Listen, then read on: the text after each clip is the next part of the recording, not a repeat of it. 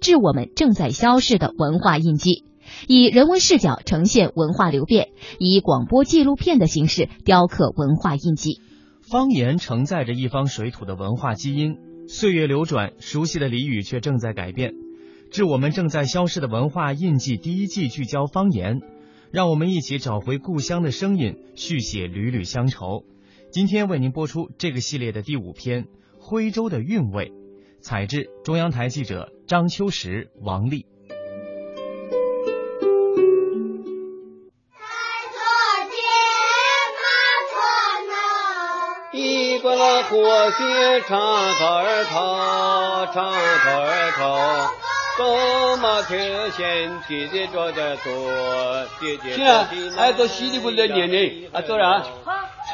一大早，七十二岁的胡刘芳跟老伴打了招呼，就匆匆赶往市里。作为徽州的发音人，录制方言这件事，既让他意外，更让他得意。翻过群山环抱的村子，越过潺潺的溪流，一个半钟头后。胡刘芳老汉见到了今天负责帮他录音的小胡，简单的问候后，胡刘芳走进录音棚，开始他的工作，将普通话转化成地道的徽州祁门方言。现在我读一段这个口才，新娘呢，新娘子结婚的时候啊，站出来的，一绝祝福年堂堂，惊喜新郎与新娘，百年夫妇金山欢，早下贵子闯元朗。一年前，黄山市档案局启动了徽州方言语音数据库采录工程，在全市选定七十个方言点，一百一十二位发言人录制最土的徽方言，建档存储。我们在这个抢救保护当中，我们在深度挖掘当中啊，这些语音发言人具有代表性的人，目前来讲还能发现和找得到。如果我们把这项工作再推迟，那这些语音发言人也就很难再找。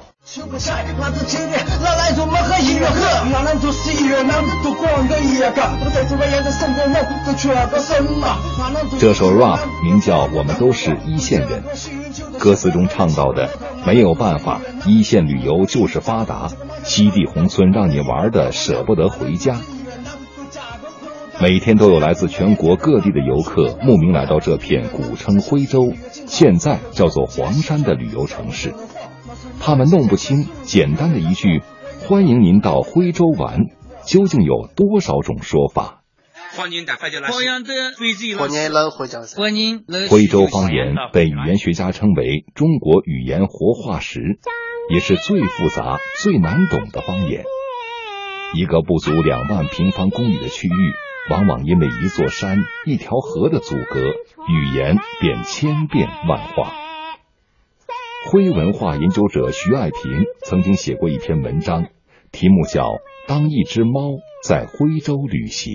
当一只猫在徽州旅行啊，它走着走着，它连它自己叫什么都不知道了。他在休宁的时候，休宁的地方的方言呢是读明明，他是这样发音。然后呢，到了祁门呢，过了几十公里远的地方，它又变成了绵绵，它有点像那个叫声。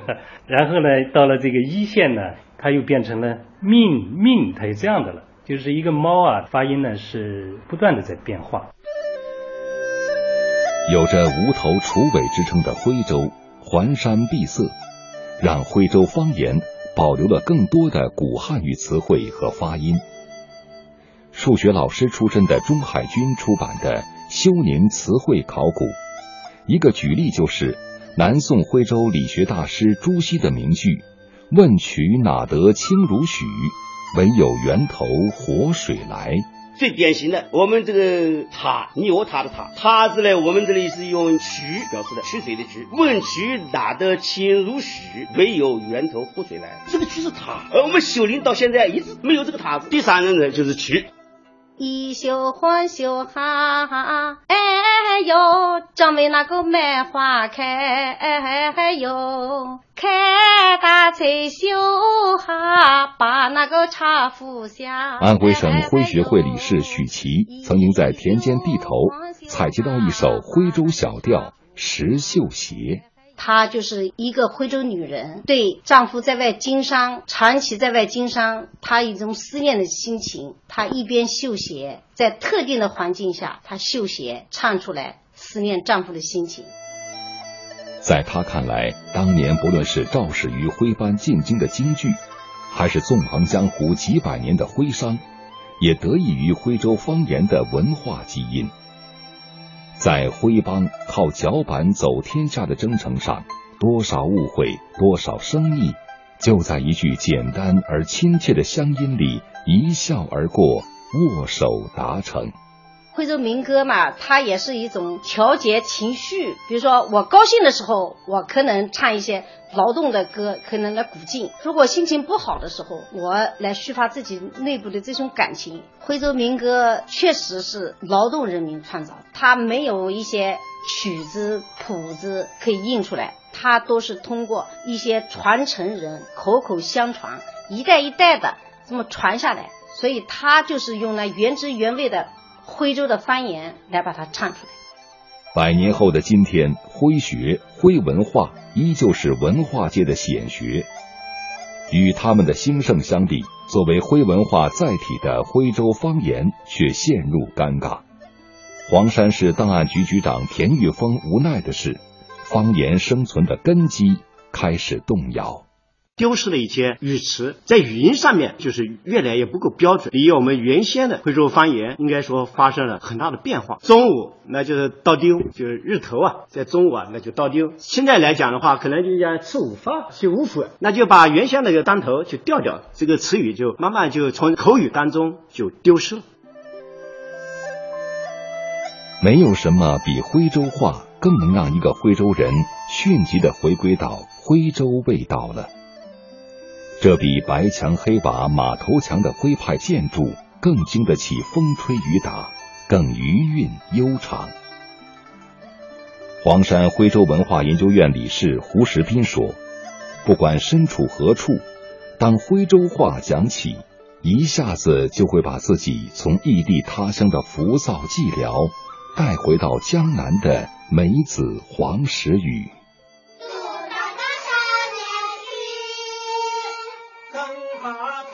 在我们的学校里面尝试着进行这样的传播，这个项目已经进行了多少年了？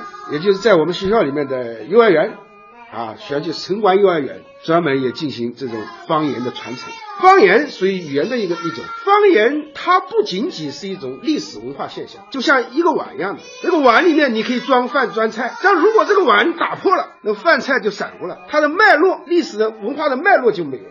假如说我们徽州方言都没有了，那我们我们。研究徽州文化没有基础，没有纽带。望着远处的青山绿水，徽州民歌传承人林志远正一字一句的教着一群小学生学习祖先吟唱过的徽剧。而徽州方言承载着的徽州印记，就在这独具韵味的唱腔中流淌在这些娃娃身上，承接过去，走向未来。一个字“古”，古代的“古”，它有很多古老的元素在。第二个“多”，就是数量很多，在我们黄山市就有七十多种。一个“古”，一个“多”。天亮了哈，叫天光，是啊，天光起来，光亮了，很直接，口语了，表达比较直接。实际上，徽州方言是一种粘合剂。为什么徽山势力这么雄厚呢？他这个人多，怎么多起来呢？他的亲情就是通过方言。他非常令我着迷，他的这个语言除了很有特色之外，他有很多可探究的东西。嗯，比如说，嗯，像是单纯的吃个面条，在大年初一早上吃面条的时候，就叫长长立事，其实是一个讨了一个口彩。一个单纯的名称背后，它里面有非常丰富的这个寓意。